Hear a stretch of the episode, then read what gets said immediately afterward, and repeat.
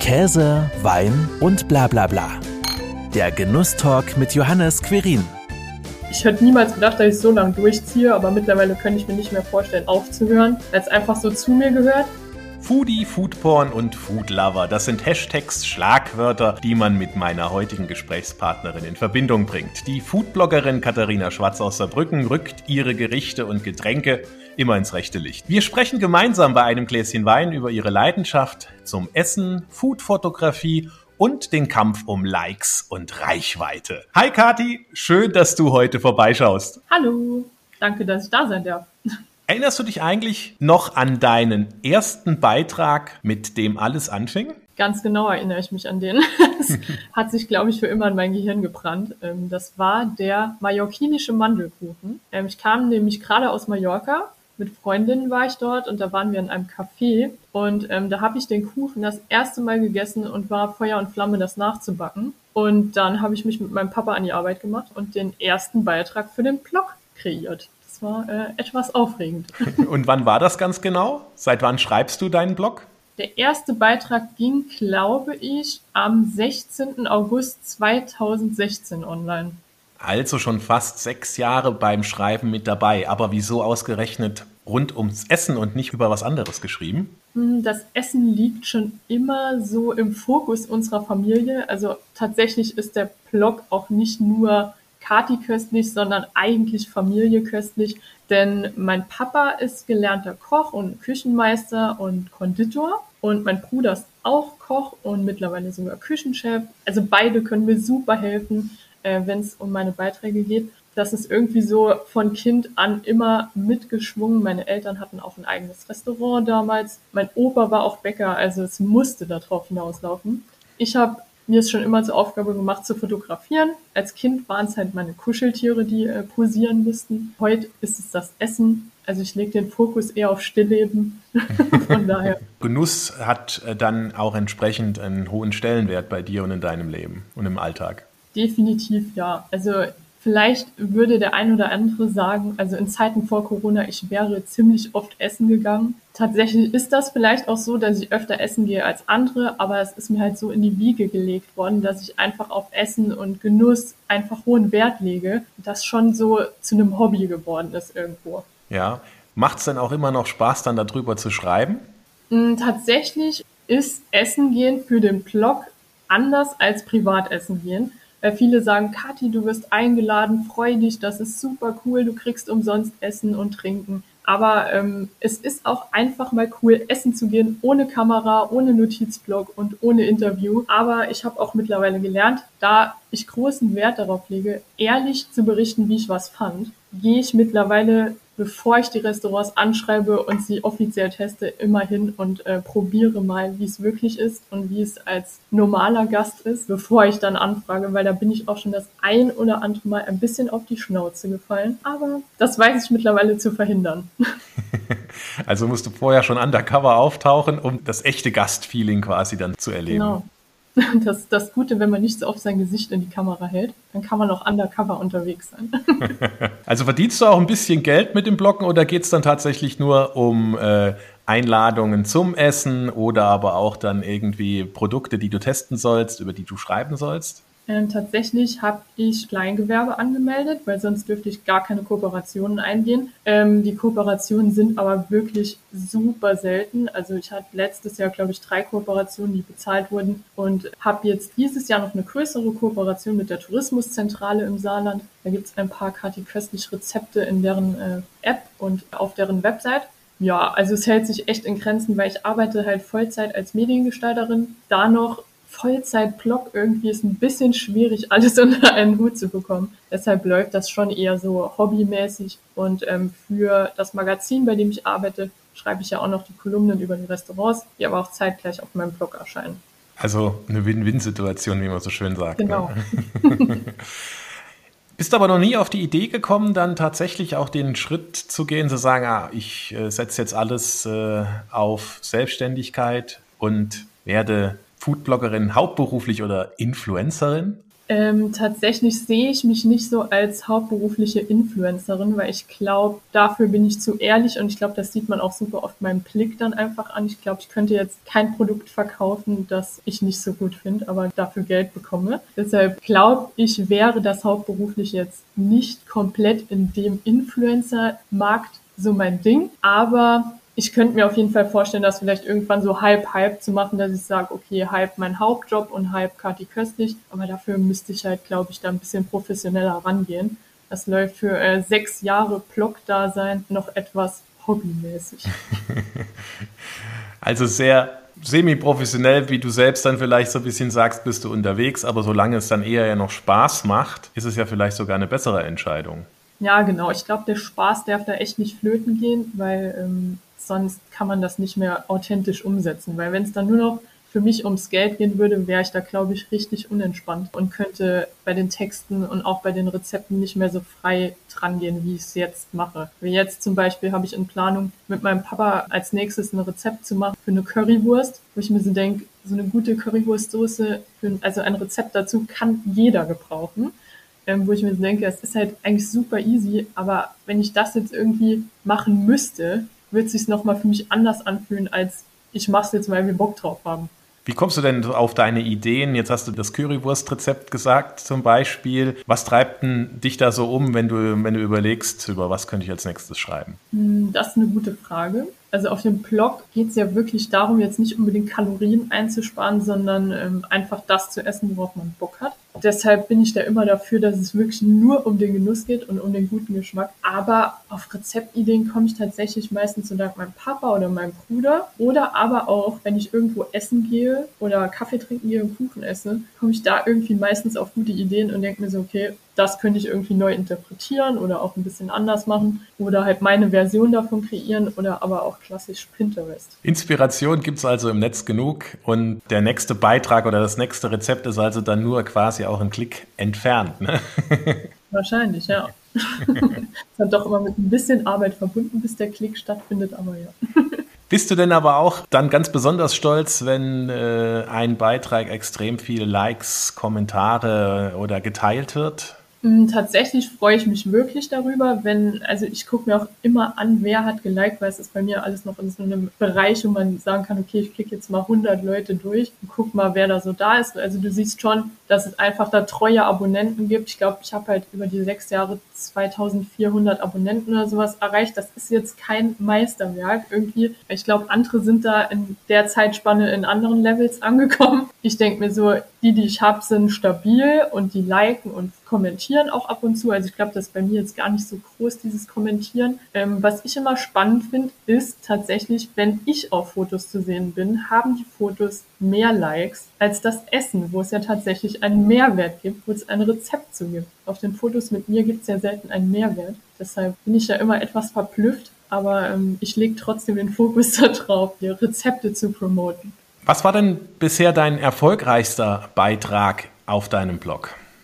Ist eine gute Frage. Ähm, ich glaube tatsächlich ist es aktuell das Bild, das ich in Kooperation mit dem Saarland hochgeladen habe, ähm, wo ich erzählt habe, da ging es um den schönsten Platz im Saarland. Also für einen persönlich und was man damit verbindet. Und da habe ich einen Platz rausgesucht, den ich mit meiner Kindheit verbinde und erzähle ein bisschen davon in dem Beitrag. Und der ist, glaube ich, sehr gut geliked und kommentiert worden. Aber du hast jetzt keine Ahnung, woran das dann liegt. Also ich blicke da auch nicht so ganz dahinter, ähm, was das ist. Also das Bild zeigt mich an diesem Ort. Ich denke, das ist dann auch wieder ein Faktor. Okay, Kadi sitzt da mit ihrem Coffee-to-go-Becher, in dem eigentlich Glühwein war, im Wald in Dillingen ähm, und erzählt ein bisschen. Also ich glaube tatsächlich, dass da auch wieder der Aspekt, äh, dass ich zu sehen bin, irgendwie stattfindet. Weil gut, ich merke es auch an mir selbst. Ich finde es immer cooler, wenn man die Leute dahinter kennenlernt und sieht. Und ich glaube, das ist einfach, so geht es wahrscheinlich vielen und das ist wahrscheinlich der Knackpunkt. Ja, so ein bisschen Persönlichkeit äh, schadet ja auch einem tollen Rezept nicht, ne? Und dann sieht man genau. natürlich auch diejenige, die das kreiert hat. Wie muss ich mir das jetzt vorstellen, wenn du da an so ein Rezept rangehst? Du hast ja gerade schon beschrieben, manches erarbeitest du selbst, kommt die Idee beim Kaffee, äh, dann kommt vielleicht auch Bruder oder Vater ins Spiel und arbeitet da ein bisschen mit. Wie läuft das so konkret ab, bis dann tatsächlich ein Beitrag erscheint? Hm, Also ich kann es mal anhand einer Kooperation erklären. Da sollte ich ähm, ein passendes Essen zu einem Rotwein machen. Und dann ähm, mir so überlegt, okay, was könnte man machen? Papa angerufen, das ist immer so der erste Punkt, wenn Kooperationen reinkommen. Papa, was können wir dazu machen? Und dann ähm, sind wir da drauf gekommen. Das war echt so eine Gemeinschaftsproduktion. Da war Gott sei Dank auch mein Bruder da. Also zuerst telefonieren wir uns dann so zusammen und überlegen, okay, das und das machen wir. Oder auch wenn mein Papa im Internet irgendwo was sieht, ey Kati, da habe ich Bock drauf, lass das mal umsetzen für einen Blog. Es ist immer so spontan und wenig geplant. Ähm, aber bei der Kooperation war es so, da hatten wir uns dann für einen Burger entschieden. Und damit das irgendwie besonderer wird und nicht so dieser klassische Burger ist, hat mein Bruder sich eine super coole Soße einfallen lassen, die ich so gar nicht kannte. Das ist die Adobo-Soße. Die gibt's anscheinend schon fertig zu kaufen, habe ich aber tatsächlich Gott sei Dank nirgendwo gefunden. Mein Bruder hat dann ähm, aus Hamburg verschiedene Chili-Sorten mitgebracht und hat dann daraus die Soße gemacht, die im Endeffekt gar kein großer Aufwand ist. Es ist halt eher Aufwand, die Zutaten zu besorgen. Kommt man aber alles im Internet. Dann haben wir die Soße gemacht und die Burger und dann hat's halt wieder ewig gedauert. Also am, ich glaube, am schlimmsten ist für alle, die mit mir diese Rezepte umsetzen, dieses Warten, bis ich fertig bin mit Fotos machen. Ähm, wir machen jetzt mittlerweile immer schon eine Fotoportion, die dann auch kalt werden darf und dann essen wir im Anschluss gemeinsam gemütlich. Das kann dann halt auch mal später werden als die üblichen Essenszeiten, aber ich glaube, äh, die meisten, die dabei sind, sind jetzt dran gewöhnt. Ja, dann werden die Fotos gemacht und dann werte ich die Fotos erstmal aus, tippe das Rezept ab und ich glaube, als letzten Schritt mache ich wirklich den Text der dazu passen soll. Im Anschluss lade ich es hoch. Also grob kann man schon sagen, dass ich mittlerweile pro Rezept schon sechs bis acht Stunden einrechnen kann. Mhm. Und wie viel Fotos werden dabei geschossen? Das klang ja nach ziemlich vielen. Das äh, kommt immer drauf an. Es gibt ja Gerichte, die lassen sich gut in verschiedenen Situationen fotografieren. Es gibt aber halt auch Gerichte, die man einfach fotografiert und dann war es das quasi. Da kann schon so 200 bis 300 Fotos können dabei rumkommen. Und die gilt es dann auch nachher nochmal zu sichten und das Beste genau. auszuwählen. Ne? Die Entscheidung ist manchmal ein bisschen schwer, aber äh, mittlerweile muss ich sagen, auch durch meinen Job ähm, als Mediengestalterin habe ich da, was den Part angeht, zum Glück Routine. Das ist natürlich auch wieder das, äh, das Angenehme mit dem Praktischen verbunden. Ne? Und wenn man tatsächlich dann äh, aus seinem alltäglichen Leben, Berufsalltag, da einfach die Routine hat und dann, ja, warum auch nicht, genau die Fähigkeiten da auch wunderbar einsetzen. Bevor ich zur nächsten Frage komme, ich habe es ja eingangs schon gesagt, wir sitzen ja jetzt hier in einem Genusstalk und auch bei einem Gläschen Wein, würde ich einfach mal sagen, äh, zum Wohl Kathi, wir haben heute sogar einen saarländischen Wein mit dabei. Das ist nicht immer so der Fall bei mir. Du hast dir weiß gewünscht. Ich habe mal geguckt, was ich weißes im Keller habe. Hätte auch was anderes sein können, aber es wurde jetzt ein Saarwein, der aus Rheinland-Pfalz kommt. Ich traue es mich fast nicht zu sagen, aber es ist sehr häufig so. Und ähm, das Ganze kommt von Peter Burenz. Das ist ein Grauburgunder Muschelkalk. Dann sage ich mal zum Wohl. Lass dir schmecken. Die Farbe ist schon mal schön. Aber auch witzig, dass du mir aus Bayern einen saarländischen Wein schickst. Ja, als Saarländer ja, muss man ja auch einen saarländischen Wein im Keller ja. haben. Wenn es nicht das Bier ist, dann ja. zumindest ein Wein. Dafür habe ich hier auf dem Balkon das bayerische Bier. Ja, das hören die saarländische Brauereien sicherlich jetzt nicht gerne, aber da gibt es bestimmt auch entsprechend mal ein Bierchen aus dem Saarland. Richtig. Umliegend gibt es ja genügend Kneipen oder Restaurants, die saarländisches Bier ja, Richtig. ja, was würdest du jetzt denn spontan zu diesem Wein sagen? Was kann man denn da wunderbar dazu essen? Ich bin ganz schlecht im Food Pairing. Äh, dazu würde ich auch also wenn du da Infos für mich hast, gerne her damit. Weil ich, also mein Traum ist es immer irgendwie mal so, ein, so eine Auflistung zu haben, dieser Wein passt ungefähr zu diesem Essen. Was würde ich dazu essen? Ich könnte mir natürlich auch irgendwie was Saarländisches vorstellen. Das ist zwar immer sehr deftig, was es im Saarland meistens gibt, aber zum Beispiel könnte das durchaus zu Horische passen. Also ich glaube schon, dass dieser Wein zu Horische passen könnte, weil er jetzt nicht extrem viel Säure hat. Kann ich mir das schon so vorstellen, auch zu dieser Sahne-Specksoße. Er hat schon auch eine, eine gewisse ähm, Fruchtigkeit, Kräutrigkeit in seinem Geschmack mhm. ja auch mit drin, ja. dass das ganz gut auch da zu diesem Speckaroma passen kann. Ja, ich glaube, so spontan könnte ich mir auch gut vorstellen, so eine Maispoulardenbrust. Ja, genau. Das ist echt so, dieses Kräutrige hatte ich echt irgendwie, ist neu für mich irgendwie. Das schmeckt echt richtig gut. Ja. Gut ausgesucht. Das freut mich, das freut mich. Ähm, wie viel saarländische, weil ich jetzt gerade schon das saarländische Gericht mit in die Runde geworfen habe, wie viel saarländische Gerichte findet man denn auf deinem Blog? Das ist schwierig, weil ich tue mich immer relativ schwer mit saarländischen Gerichten. Weil ich bin jetzt nicht so der typische Saarländer, der sagt, ey, hier, ich klebe mir jetzt aufs Auto ähm, diesen Aufkleber Schwenke am Lenker. Ich gehe halt auch super gern auf äh, Weinfeste in der Pfalz. Also ich bin da nicht so der Klassiker unter den Saarländern. Aber es gibt richtig viel geklickt, das Mehl-Knäpscher-Rezept, wo ich mir dachte, die Fotos habe ich bei einer Freundin nach dem Sport haben wir dieses Rezept schnell gemacht und ich habe es fotografiert die Fotos sind jetzt echt kein Meisterwerk. Aber es ist super viel geklickt, dieses Rezept und sogar ähm, der äh, Freund von einer Freundin von mir, die wohnen in der Schweiz zusammen und der hat bei meinem letzten Besuch gesagt, Kati, gibt's heute das leckerste Essen der Welt, weil er liebt Mehlknäpscher. Weil seine Freundin, die ihm immer macht, mit dem Rezept von meinem Blog. Das fand ich mega süß. Und ähm, es gibt noch Kürbisschales. Und ich glaube tatsächlich war es das auch schon mit saarländischen Rezepten auf dem Blog. Also bist du eher international unterwegs? Ja, ich, das Ding ist halt aber auch, dass so, ich esse halt kein Liona, das darf man wahrscheinlich auch nicht laut sagen. ähm, als Kind habe ich natürlich immer in der Metzgerei gern das Stück genommen, aber ich muss sagen, dass es irgendwann ist mir der Geschmack dafür verloren gegangen. Und ansonsten gibt's äh, demnächst noch in Kooperation hier mit der Tourismuszentrale ein ähm, hoherische Rezept. Nee, sorry, Gefilde, aber in einer neu interpretierten Version. Mhm. Ja. Also ein bisschen Crossover, da können wir ja schon mal gespannt sein, was da auf uns zurollt in dem Fall. Ne?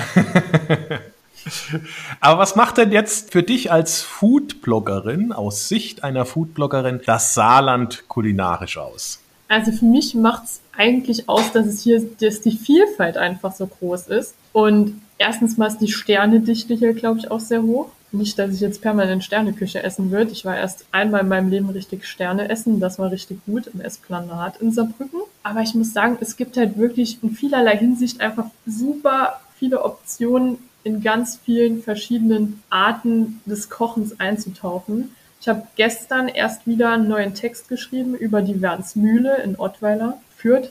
Und da habe ich mir, als ich dort war, also es war einfach faszinierend zu sehen, wie die kochen und mit welchen Nachhaltigkeitsgedanken und auch dieser Slow Food Gedanke war super interessant. Und ähm, ich war ja auch schon beim Genuss Gastwirt in der Jury. Und wenn man sieht, was sich dort für Betriebe bewerben und mit welchen Hintergrund die haben, dann ist es einfach super spannend, auch mal hinter die Kulissen zu blicken nicht nur einfach äh, eine Pizza zu bestellen, sondern wirklich mal in solche Betriebe zu gehen, wo wirklich ausgeklügelte Konzepte dahinter stecken und wo sich auch wirklich Gedanken gemacht wird, wo kommt das Rind her? Ich finde, die Kreativität ist halt hier wirklich hoch, teils bei den Betrieben und das ist einfach super spannend. Wenn du jetzt über solche Betriebe, über Restaurants schreibst, hast du ja gesagt, manchmal gehst du auch schon mal undercover vorher äh, hin, aber versuchst du da auch dann immer noch mit dem Koch, mit der Köchin zu sprechen, auch vielleicht mal einen Blick in die Küche zu werfen, um da auch eben genau solche Hintergründe dann auch rauszukriegen? Genau, das habe ich nämlich beim Esplanat, als ich dort essen war, war ich dort auch in der Küche und habe mit dem Küchenchef gesprochen. Und das war halt auch super spannend, auch mal die Sicht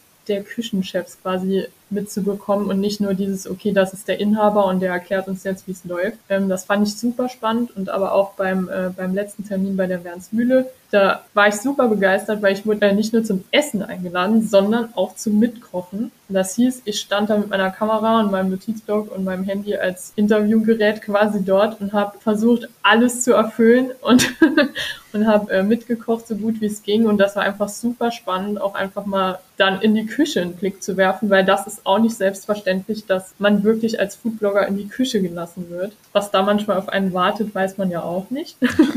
ähm, deshalb. Aber in den Küchen, in denen ich bisher ähm, zu Gast sein durfte, war es immer top und auch super spannend für mich mitzusehen. Und ich freue mich halt auch als Laienkoch wirklich was von den Profis mir abgucken zu können. Das ist ja nirgendwo anders kriegt man es besser mit als dort. Ja, das glaube ich dir, dass das total spannend ist, einfach da auch zu sehen, wie da so ein Gericht dann nachher auf den Teller kommt. Was durftest du denn mitkochen in, bei der Wernsmühle? Ich durfte das Walnusseis von denen mitmachen. Da habe ich quasi mit die Masse angerührt. Das war jetzt nicht so ultra spannend, aber ich finde so Eis selbst machen an sich ist halt schon eine Nummer. Also das habe ich vielleicht einmal in meinem Leben selbst gemacht. Aber es hat man halt auch super rausgeschmeckt. Allein die Konsistenz, wie es aus dieser Maschine rauslief, es sah einfach so aus, als wollte man direkt seinen Finger reinhalten und sich die erste Portion Eis zum Probieren schnappen, weil es einfach sah so fluffig aus. Richtig gut und ich durfte helfen, vegane Ravioli zu machen. Und die haben da auch ihr, ähm, die haben die nicht nur mit Gemüse gefüllt, sondern die machen dort auch ähm, aus Pliesgau-Linsen ein Tempeh selbst. Und das war ultra cool, weil ich, also mir war nicht bewusst, dass man Tempeh auch irgendwie in einer saarländischen Version herstellen kann. Und das war bombig. Also ich war super fasziniert, mit welcher Routine und mit welcher Entspanntheit wieder rangehen und da in der Küche gearbeitet wird. Also es war, war ich irgendwie so nicht gewöhnt, weil ich dachte mir so, ich habe auch schon als Aushilfe in einem Brauhaus gearbeitet und da war halt schon eher immer ein rauer Ton, wie man es äh, so aus Erzählungen kennt, an der Tagesordnung. Aber da war es echt, also mega. Auch der ähm, Inhaber äh, meinte auch bei meinem Interview mit ihm, dass es einfach fast keine Hierarchien mehr in der Küche gibt und da Hand in Hand gearbeitet wird. Und allein dieses Konzept würde ich mir wünschen für die allgemeine Branche der Gastronomie. Weil ich glaube, anhand von Erzählungen meines Bruders gibt es da auch ähm, einfach öfter Kommunikationsschwierigkeiten. Ja, der raue Ton, der ist durchaus ja bekannt und in aller Munde in unterschiedlichen Ausprägungen. Und durftest du dann auch deine veganen Ravioli selbst anrichten? Äh, nee, tatsächlich habe ich nicht mit selbst angerichtet. Äh, da bin ich auch, glaube ich, ganz froh drum, weil ich musste ja dann auch ein Foto davon machen. weil ich bin tatsächlich nicht so der Meister des hübschen Anrichtens. Das ist, äh, wurde mir nicht so in die Wiege gelegt. Da muss ich noch ein bisschen lernen. Aber die waren von den Profis sehr schön angerichtet und was ich super spannend fand, obendrauf war eine Schmelze aus Hanfsaat. Und das hat das Ganze irgendwie mit einem passenden Crunch versorgt und das war ultra gut. Das wäre nämlich tatsächlich auch die nächste Frage gewesen, ne? ob du auch richtig gerne anrichtest, weil ich weiß, das ist durchaus hochkompliziert. Dann das Essen ja auch, wie du eingangs ja schon beschrieben hast, fürs Foto anzurichten, damit man dann es ja sehr wahrscheinlich kalt werden lässt, bis dann die 300 Fotos geschossen worden sind. Was macht denn jetzt tatsächlich ein gutes Foodfoto aus? Ich glaube, das gute Foodfoto habe ich in einem Food-Foto-Workshop gelernt macht, glaube ich, wirklich sehr viel auch der Hintergrund aus. Also nicht nur der Vordergrund mit dem eigentlichen Essen, sondern einfach auch wirklich, was dahinter passiert. Und das ist teilweise was, was mir manchmal auch richtig schwer fällt, aber ich versuche mich jedes Mal da ein bisschen zu steigern und in die richtige Richtung zu entwickeln. Weil ich glaube, wenn man weiß, wie das nötige Handwerkszeug ist quasi, wenn man die Theorie schon mal verinnerlicht hat, kann es nicht mehr so lange dauern, bis es umgesetzt wird. Ich habe mir auch äh, diese Woche eine neue Kamera zugelegt, nach über zehn Jahren. Das ist, ich bin so stolz, das kann ich keinem sagen. Es ist ähm, einfach voll das Highlight, weil ich halt langsam gemerkt, irgendwie ist da noch Luft nach oben. Und ich freue mich jetzt schon aufs nächste Rezept fotografieren, weil es muss ausprobiert werden. Und vor allen Dingen kann ich dann weiter üben in äh, Hintergrund anschaulich gestalten. du hast ja gesagt, ihr richtet jetzt immer einen Fototeller an. Das war dann vorher wohl nicht immer so. Mm, tatsächlich war es manchmal am Anfang, als wir bei meinem Papa fotografiert haben, so, dass ich auf der linken Seite des Tisches fotografiert habe und auf der rechten Seite wurde schon gegessen. das war immer ein bisschen fies, aber wir haben das mittlerweile, haben wir da eine kleine Routine und es wird erst fotografiert in Ruhe und dann gemütlich gegessen zusammen. Also es wird auch immer alles gegessen, was gekocht wird. Ja, deshalb. Also das haben auch viele am Anfang immer gefragt. Ja, Kathi, äh, erstens mal, isst du das alles alleine? Das fand ich immer die beste Frage. Und auch, ja, also ich mache da nicht irgendwie große Präparationen am Essen mit Haarspray oder sowas. Das, was besonders glänzt, das wird alles gegessen. Das ist mir auch wichtig, dass das irgendwie authentisch bleibt und nicht irgendwie so wie in einer Werbung von TK-Herstellern aussieht oder so. Wie oft veröffentlichst du jetzt eigentlich dann tatsächlich noch Rezepte? Du hast ja gesagt, ne, es dauert so äh, schon ja auch eine Zeit lang, bis dann eine Idee gereift ist, bis dann vielleicht das Rezept dazu steht, bis dann auch gekocht worden ist. Sehr wahrscheinlich testet ihr ja auch nochmal so ein bisschen die Rezepte, bevor ihr dann zum äh, Fototermin ladet und so weiter und so fort. Wie oft veröffentlichst du jetzt dann äh, Posts? Hast du so, so einen festen Rhythmus? Also ich habe tatsächlich keinen festen Rhythmus, wofür mich wahrscheinlich jeder professionelle Foodblogger äh, hassen wird. Aber ähm, ich äh, bin da halt super entspannt und gucke, wie es kommt. Für gewöhnlich erscheint einmal im Monat zumindest eine Restaurantempfehlung und je nachdem, wie es die Zeit zulässt, dann halt auch ein Rezept. Früher habe ich tatsächlich, also ich bin damit gestartet, dass ich jeden Samstag ein neues Rezept hochgeladen habe. Und ich weiß bis heute nicht mehr, wie ich das geschafft habe. mehr gekocht und mehr gegessen, nehme ich an. Wahrscheinlich ja. Ich glaube, da habe ich äh, weniger Zeit in äh, meine Freizeit investiert und habe die Freizeit, die ich hatte, eher in den Blog investiert. Und mittlerweile versuche ich da eine gute Balance zu finden zwischen Hauptarbeit, Blog und halt die normale Kati-Zeit. das heißt, also ein bisschen Sport muss man halt bei dem ganzen Foodblogger-Dasein schon machen, damit das alles einen kleinen Ausgleich hat. Das, das, das glaube ich, ja. Äh, sonst setzt doch zu sehr zu, ja. Bei Instagram, da bist du ja auch vertreten. Da ist es ja sicherlich eben so, dass du da in einer größeren Häufigkeit dann auch Inhalte postest. Genau, also bei Instagram muss ich sagen, bin ich aktuell auch nicht allzu aktiv. Ähm, ich habe jetzt unser Gespräch zum Beispiel genutzt und eine Story eben noch hochgeladen. Aber bei Instagram poste ich halt auch mal Empfehlungen zu Gin oder sowas in der Art, ähm, einfach mal so ohne Blogbeitrag. Normal nutze ich Instagram schon eher dazu, quasi auf dem Blog hinzuweisen und zu berichten, dass es da jetzt ein neues Rezept gibt oder eine neue Restaurantempfehlung. Nutze das eher nicht so als Hauptplattform. Da bin ich ganz froh, dass wenn so Gerüchte aufkommen, dass es Instagram in zwei Jahren nicht mehr gibt oder sowas, dass ich mich darauf nicht verlassen muss. Ähm, aber für so kleine Beiträge wie, okay, dieser Gin schmeckt zusammen mit dem Tonic gut. Dafür nutze ich Instagram super gerne. Oder auch für Stories hochzuladen. Ich habe vor Weihnachten Gewürzschnitten gebacken. Da habe ich abends um 10 angefangen, habe gedacht, komm, jetzt machst du mal noch eine Story. Und dann, also für sowas nutze ich das gern. Aber ich lege da auf Instagram jetzt nicht den größten Fokus. Was wird denn noch alles so kommen? Hast du da dir auch eine Vision, ein Ziel gesteckt, was du da so erreichen willst mit deinem Blog? Also tatsächlich habe ich mir keine ambitionierten Ziele gesteckt, weil ich gerade auch noch mitten in einer Weiterbildung stecke, die mir hoffentlich hilft, den Blog ein bisschen größer werden zu lassen. Aber ich glaube, so ein kleiner Traum, der denke ich, als Mediengestalterin erreichbar wäre, wäre ein kleines E-Book zu veröffentlichen. Das äh, habe ich mir jetzt mal, also ich würde sagen, in den nächsten zwei, drei Jahren wäre das ein erreichbares Ziel. Das wäre ganz cool, mit Rezepten halt, die nicht auf dem Blog zu finden sind, vielleicht auch mit einem Thema wie saarländische Küche oder sowas, halt in Kati Köstlich-Style-Interpretation.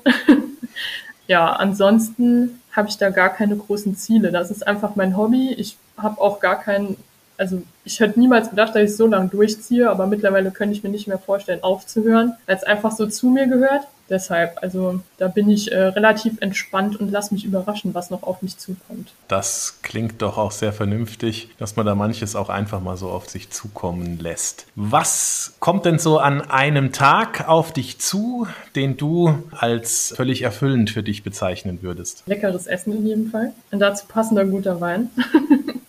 nee, also mich kann man, glaube ich, einfach damit begeistern, wenn ich essen gehe und dann einfach das Gesamtkonzept stimmt. Für mich als Mediengestatterin muss auch die Speisekarte schön aussehen. Und das ist was, wo ich abends dann da sitzen kann, denke, das macht diesen Stressalltag einfach wieder gut. Ich kann hier sitzen, esse lecker, trinke gut, perfekt. da bin ich, glaube ich, relativ leicht zufriedenzustellen. wenn es schmeckt. genau, wenn es schmeckt, wäre gut. Mein Freund sagt immer schon, ja Kathi, wenn du sagst, okay, dann weiß ich, es war nicht so lecker. Also guter Indikator, wenn Kathi sagt, okay, dann äh, sollte man vielleicht auch nochmal überlegen, was man das nächste Mal kocht. Schönen Dank dir für deine Zeit und vor allem auch für deine Einblicke ins Leben einer Foodbloggerin. Sehr, sehr gerne und vielen Dank für den leckeren Wein. Das war Käse, Wein und bla bla bla. Der Genusstalk mit Johannes Quirin. Dir hat dieses Gespräch gefallen? Dann abonniere den Podcast, um keine neue Folge zu verpassen. Bis zum nächsten Mal.